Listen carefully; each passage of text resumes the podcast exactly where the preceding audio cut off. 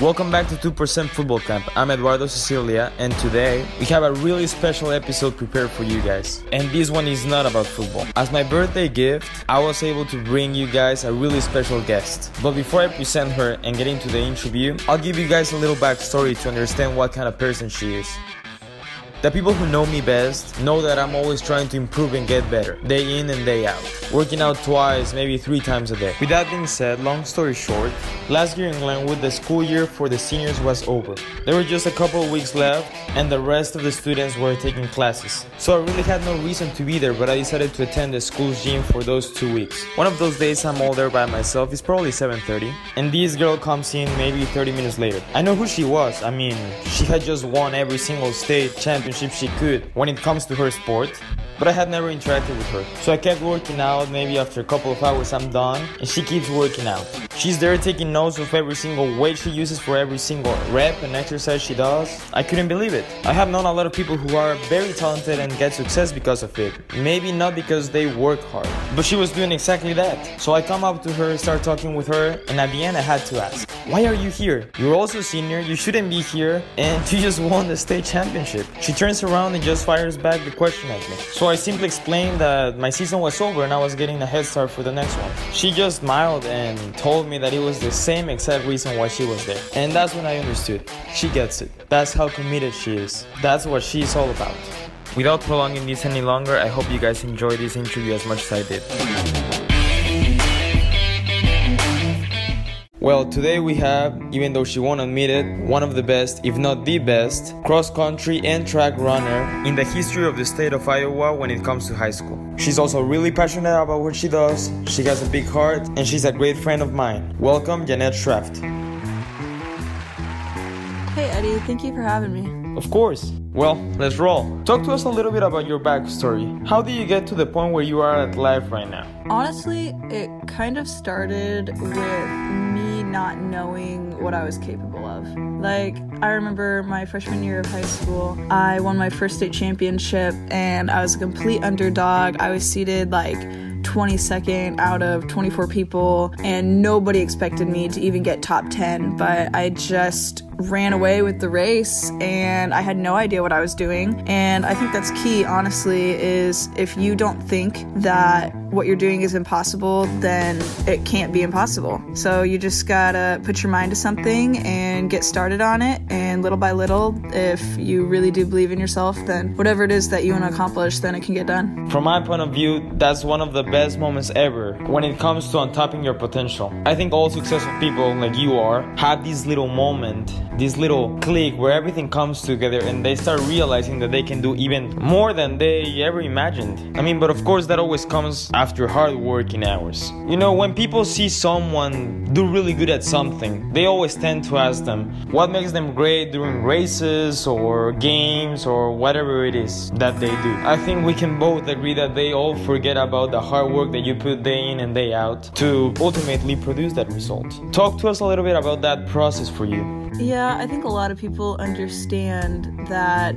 you can't be made great just in a race or just when people are watching. Like, you have to know that what it is that you're chasing after, that greatness that you're headed for, is something that you already have. It's something that you see every day when you're working out and you're doing the little things, even if other people can't see it. Because if you keep at those things every single day, the process, the lifestyle, then eventually everyone else will see it too. Now, we know that if someone really wanted to, they could definitely follow that routine for a day or two, or even a week. But what about those days that you're not feeling like it? What do you do then? Yeah, there are a lot of days when you wake up and you aren't feeling it. Like, I get up at 5 in the morning because I need to go out and run, or I want to go out and run before the humidity and the heat gets the best of me.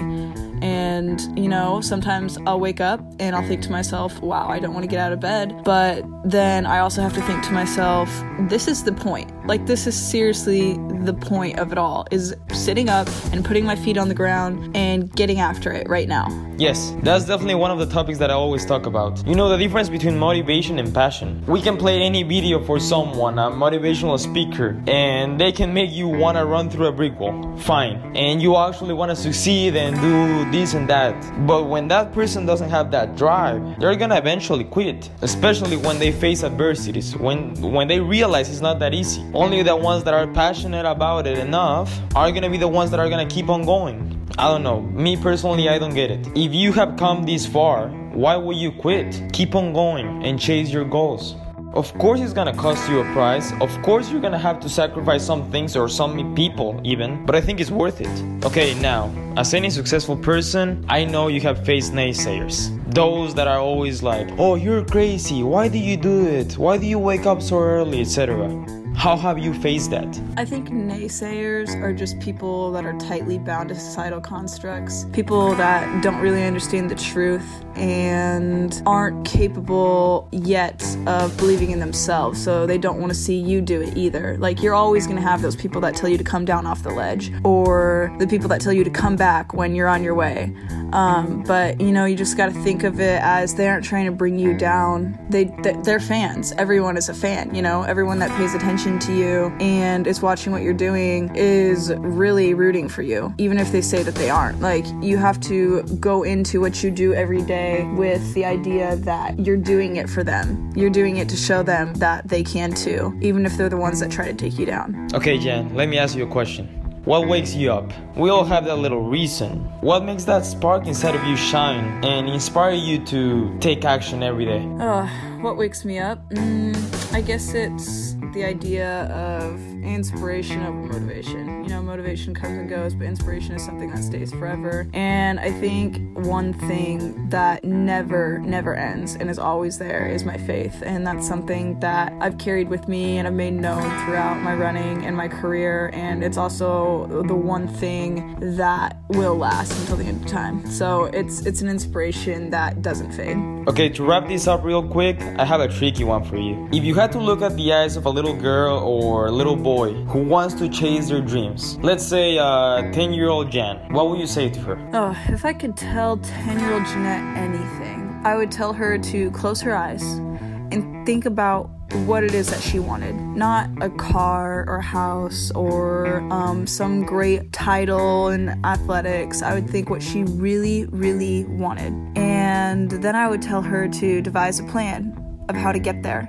And that her plan more than likely will not work on the first try, but to never change the goal, just change the way she goes about achieving that goal. Because I think a lot of people, when things don't go their way, then they decide that it's not possible to have what they want. When really, they just need to make a way with the resources that they have and change the plan, but never the goal. Wow, definitely. Nothing like having a plan. You know, there's this study I really like. Scientists have proven that if you're in a desert and there's no reference points anywhere around you, you're gonna start walking in a circle because one of your legs is stronger than the other one. I think this applies to real life too. You can move as fast as you can, but if you don't have a real goal, a reference point that you wanna go to, you're never gonna get there. And I think that advice that you just gave yourself, it's awesome. I mean, that's why we do this. You, whoever you are who's listening to me right now, if you like this video, of course, share it. If you think it's gonna work for someone else, share it. But the purpose of this is that we believe that we can make a change. If there's just a single person out there that listens to this podcast or video, however you want to call it, and gets inspired, not motivated, to go chase success, our work is done. That's what we wanted. So, with that, we're gonna close off.